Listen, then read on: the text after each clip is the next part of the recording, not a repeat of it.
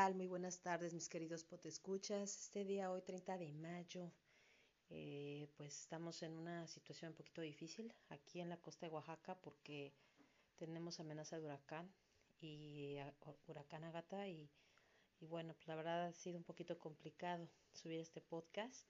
Pero bueno, la verdad es que quería comentarles que tengo una invitada que se llama Frederick Detwiller. Ya tuvimos por aquí la presencia de ella en una entrevista.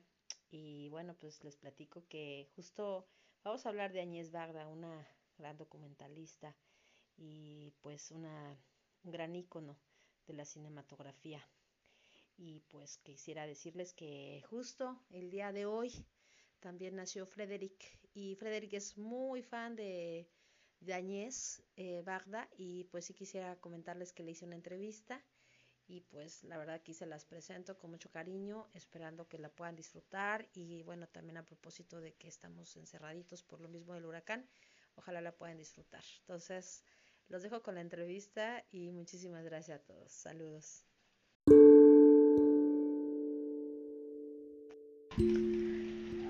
Oye, Fred, entre los documentales franceses, ¿podrías platicarnos de alguna de tus referencias?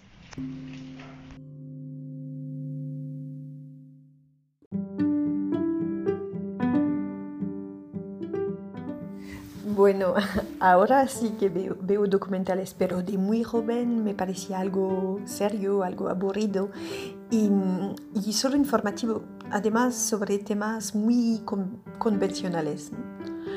Luego, mucho más tarde, descubrí a Nies Varda y gracias a ella es verdad que ya entendí que un documental era otra cosa, que no tenía nada que ver con un reportaje y que no era solo una investigación, sino que aportaba también una mirada y un conocimiento.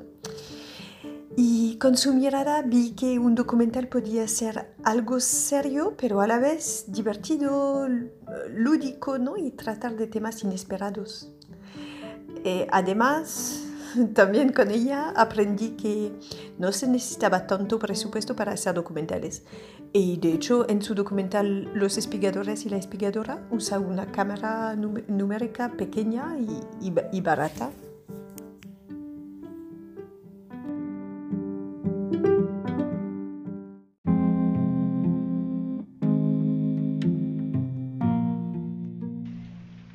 Oye, Fred, entonces podrías hablarlos de los espigadores y la espigadora.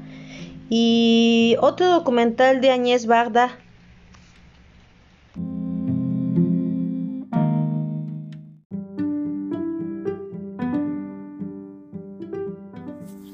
Eh, sí, puedo hablar de dos documentales que me impactaron mucho y que además usé en clase con, con, de francés con mis estudiantes.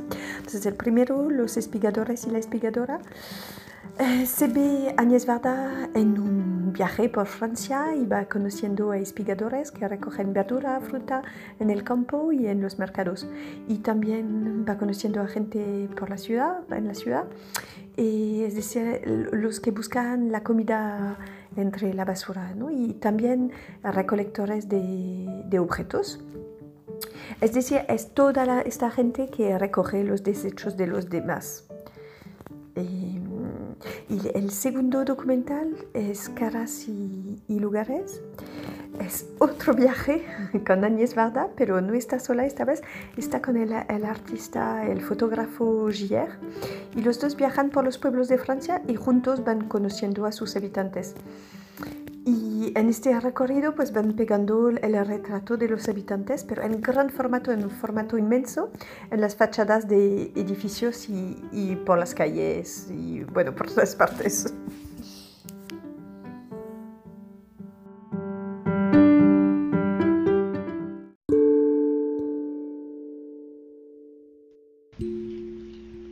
Así que te gustan los viajes.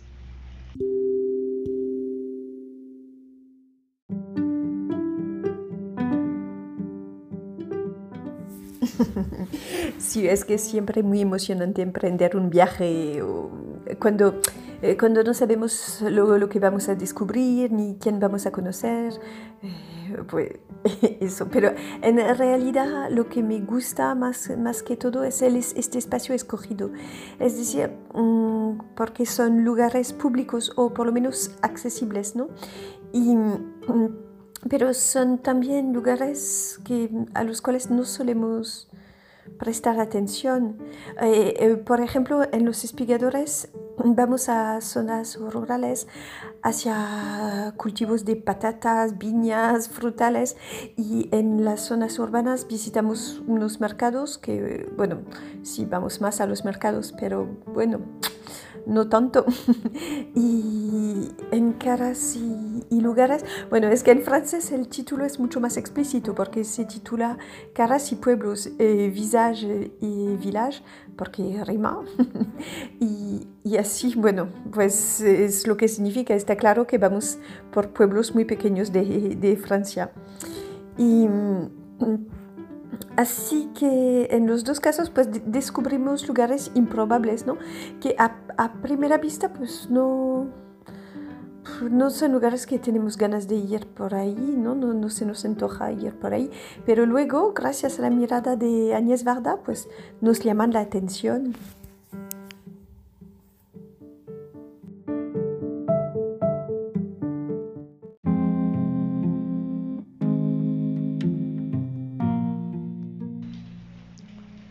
Y también por la gente que nos encontramos allá.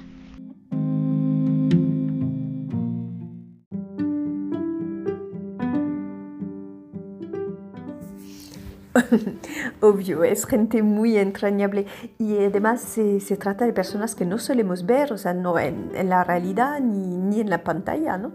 Por ejemplo, en los espigadores, pues claro, son espigadores, es decir, gente con pocos recursos que busca comida para sobrevivir, bueno, a veces también es por ética, eh, pero... Eh, eh, de todas maneras, es gente que está como al margen de nuestra sociedad de consumo. Y en caras y lugares pues, son habitantes de pueblos franceses, lejos de la ciudad, de la vida urbana. Eh, bueno, es este tipo de gente. Y, y también hay que decir que también vamos conociendo a Agnès Varda, porque aparece en sus documentales y se nota mucho su presencia, nos acompaña y además eh, graba su envejecimiento, sus manos, su cabello en, en los espigadores y también sus ojos, sus pies en caras y lugares. Eh, así que con ella estamos también muy lejos del culto del cuerpo, de la juventud, que, que se ve tanto en el cine y en la sociedad. Eh, tiene un lado un poco punk ¿no? y una manera de ir a, a contracorriente. Eh, bueno, resulta que Mm, con ella, bueno, nos sentimos siempre muy cercanos a ella y a toda la gente que entrevista, porque sabe crear esta confianza, esta intimidad. Puede ser, tal vez sea por esta cámara tan pequeña, también ayuda a eso. Y mm, porque se olvida la presencia ¿no? de estos pequeños aparatos, pero también mm, sabe tomar el tiempo necesario para escuchar la historia y la opinión de cada uno da tiempo, este tiempo necesario para expresarse. Y, y, además es gente que no solemos escuchar y a través de su cámara les da visibilidad y a nosotros, los espectadores, pues nos da oído, ¿no? Entonces, de, de, de repente, la vida de estos desconocidos nos, nos parece muy interesante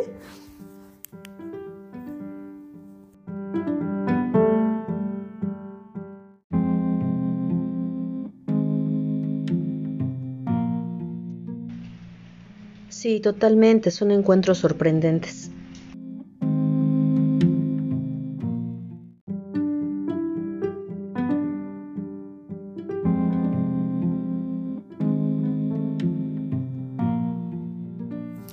En sí son inesperados, pero nada improvisados. Eh, yo creo que si logra obtener testimonios de tanta calidad es porque prepara mucho esos encuentros. Y también los lugares escogidos porque significan algo en la vida de Agnès Varda. Tienen algo que ver con su pasado, están relacionados con la historia o también con la historia del arte. Bueno, de todas maneras se nota el trabajo previo el trabajo de investigación, ¿no? Y también lo vemos cuando entrevista a unos profesionales, como el abogado en Los Espigadores y la Espigadora. Eh, y así de paso nos enteramos que según el Código Penal se puede espigar después de salir al sol y antes de ponerse. Y también cuando la cosecha ha sido retirada. Así que así aprendemos muchas cosas. Y mm, en caras y lugares, antes de hablar con los hijos de mineros, primero enseña unas postales suyas. Eh, de estas muy antiguas que ilustran escenas de la vida cotidiana de, los mineros, como el momento del baño. Y mm, eso es importante porque así con este documento la persona, eh, entrevistada comenta la imagen y aporta su testimonio, sus recuerdos. Eh, es que me parece que Agnès Varda trae sus imágenes para dar voz a la gente eh, y así nos invita a ver lo que hay detrás de la postal, o sea, de ver su, su otra cara.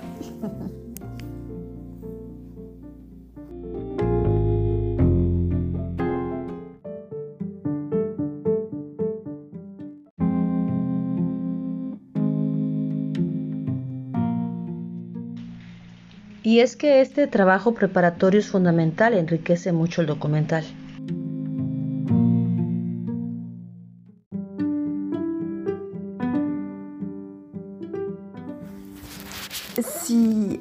Necesario para crear un marco, pero eso no quita la espontaneidad, los accidentes, las sorpresas ¿no? en sus documentales. Es algo que me encanta y no duda en incorporar cosas imprevistas, como cuando en, los espigadores en algún momento se olvida de apagar su cámara. Y así que se ve la, la tapa de su cámara bailando con una música de fondo y resulta ser un momento muy poético y divertido. Eh, pero bueno, es verdad que también durante el rodaje sabe tomar el tiempo, se ve el paso del tiempo, hasta el paso de las estaciones en, en los espigadores. Y porque mm, de todas maneras conocer a una persona requiere tiempo y no, no puede ser algo instantáneo. Así que pues y, y, también como ya era mayor, tenía 88 años en caras y lugares, es normal que incorpore el paso del tiempo y la experiencia de, su larga experiencia de, de vida y, y, que haga siempre como un puente entre el pasado, su pasado y, y el presente, como lo hizo con el retrato de su amigo eh, Guy Bourdin, el fotógrafo, es una foto que hizo ella y hace muchos años y cuando eran jóvenes iban juntos a este pueblo a orillas del mar y años después Gier usa esta misma foto, pero esta vez claro que ese es un tamaño muy grande, bueno, eh, es, este formato inmenso, para poner esta foto en un búnker en el mismo lugar y es un resultado efímero muy bonito. Eh, y, bueno, la relación íntima entre el pasado y el presente se nota en todo y, también a nivel técnico, porque en caras y, lugares eh, recorren pueblos en, de, de, Francia, pero en una furgoneta como fotomatón, ¿no? De estas máquinas del siglo pasado, ¿sabes? Que se usaban para hacerse fotos de identidad eh, en las tiendas, ¿no? Como en Amélie, pero en este caso se imprimen, eh, son fotos de, de, gran formato y además mm, todas en blanco y negro, como las fotos de, antaño. Así que siempre crea un lazo, lazos entre el pasado y el presente, con homenajes, con recuerdos personales, cosas suyas, eh, retratos. Sí.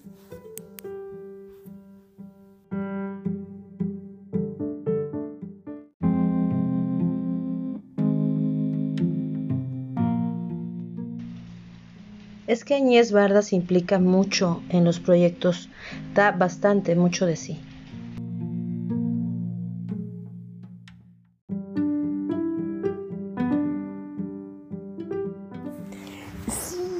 Agnès Varda no aporta solo una mirada, no se conforma con, con ver, observar, también actúa y de manera activa eh, durante el rodaje y además invita a los demás a implicarse, a participar de, de cualquier forma, de, alguna forma, a su manera, ¿no? Por ejemplo, en Los Espigadores y la espigadora logra organizar un, una salida de espigueo de patatas con voluntarios de Les Restaurants du Cœur, Les Restos du Cœur, eh, que es una restaurantes del corazón, que, que es una asociación que proporciona comida para gente necesitada y sobre todo de invierno, ¿no? Bueno, con esta iniciativa eh, se ve, o sea, es, es, un buen ejemplo de su compromiso. Ella da ideas e impulso para mejorar la vida, y la, en este caso la, la, vida de los espigadores. Eh, es que hay tantos ejemplos. Otro ejemplo en Caras y Lugares, cuando rinde un homenaje a la, a la última habitante de un barrio obrero en el norte de Francia.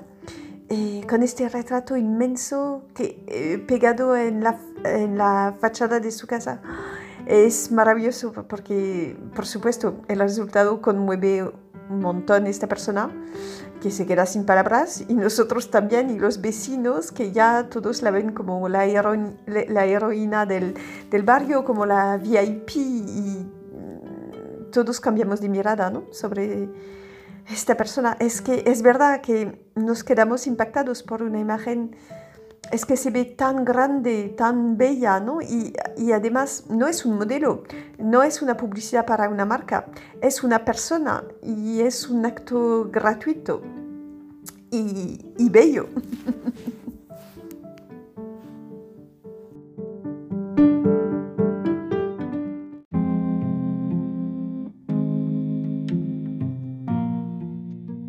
Es un buen ejemplo de arte urbano.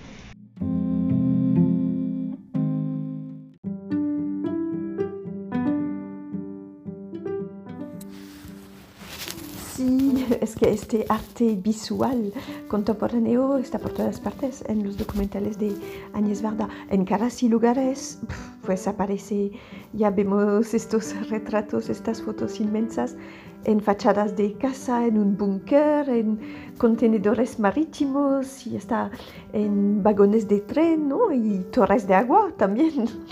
Y es, es, eso lo bonito, es que se ve y, y, porque está fuera, está al aire libre, en el espacio público, y entonces la gente lo ve y reacciona.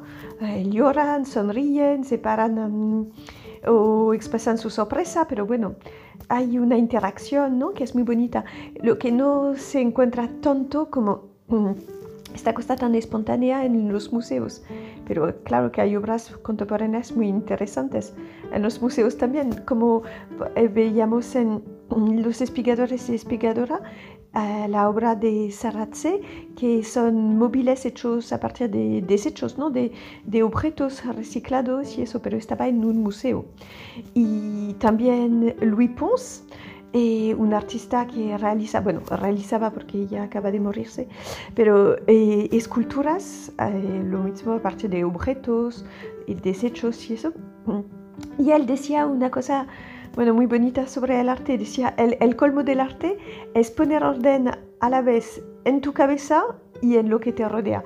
O sea que para él el arte te permite salir del caos, ¿no? De ordenar, estructurar un poco tus pensamientos, tus emociones y también la visión de, de lo que te rodea, de, de tu entorno. Y, y eso, y, y bueno, y también aparte de estos artistas hay Agnès Varda, y que ella se expresa sobre la, la, obra de los demás, de sus amigos fotógrafos como Cartier-Bresson, pero también sobre su colaborador, Gier, porque mm, al principio de eh, Caras y Lugares dice que, bueno, le Mm, menciona varias obras suyas de, de, de Gier, ¿no? Dice que le, le, había encantado lo de lo, los ojos que pegó en contenedores o también los miles, a mí también me encantó, los miles de rostros que puso en el Panteón o sus fotos de viejos en Cuba. Y, y dice, ella explica mm, su propia intención, ¿no? Dice, eh, eh, hablando de, de, las obras, dice, ah, el objetivo es el poder de la imaginación. Y eso mm, me parece muy bonito que, que, lo vea, que nos recuerde eso, ¿no? que la imaginación es una fuerza y nos da un poder, o sea que con la imaginación ya todo es posible. Y, Y, eso, pero de todas maneras, en, en, la obra, en los documentales de Agnès Varda, no hay solo arte urbano contemporáneo, también se refiere a otra forma de arte mucho más antigua, la, la pintura. Es que se ven varias obras clásicas de referencia en sus documentales, por ejemplo, eh, cuando empieza Los Espigadores y Espigadora, empieza con, con el cuadro de mm, Las Espigadoras de Millet, eh, un cuadro del siglo XIX y que representa mujeres espigando, ¿no? Y así es interesante porque nos enseña que en aquella época solo las mujeres practicaban el espigueo, ¿no? Y además de manera colectiva, siempre en grupo. Y vemos que con el paso del tiempo el gesto, pues por supuesto, sigue siendo el mismo, pero ahora eh, no solo son mujeres, también hay hombres y, y, ya no practican el espigueo eh, juntos, sino que en general lo hacen solos, de manera muy individual. Entonces me parece muy interesante que el arte sea siempre el punto de partida ¿no? para hablar de, de las cosas, de la realidad o de, de, cosas de la vida. Y pues eso, como lo decía Robert Filiu, eh, este artista Robert Filiu, decía, e, el arte es lo que hace la vida más interesante que el arte. Creo que ya lo ha dicho todo.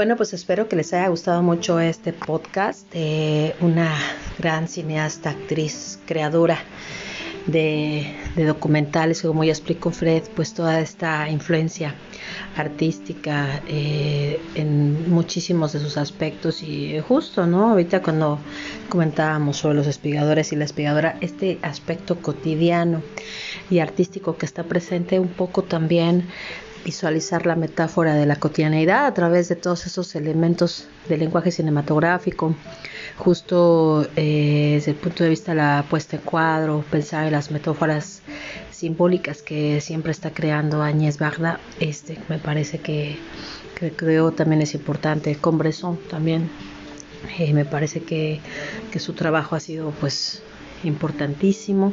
Y toda esta incursión de, de ella también como actriz me parece que ha sido también fundamental. Creo que es un gran aporte al cine desde el punto de vista de la mirada femenina, este entorno que bien Fred ya nos ha ido relatando un poco.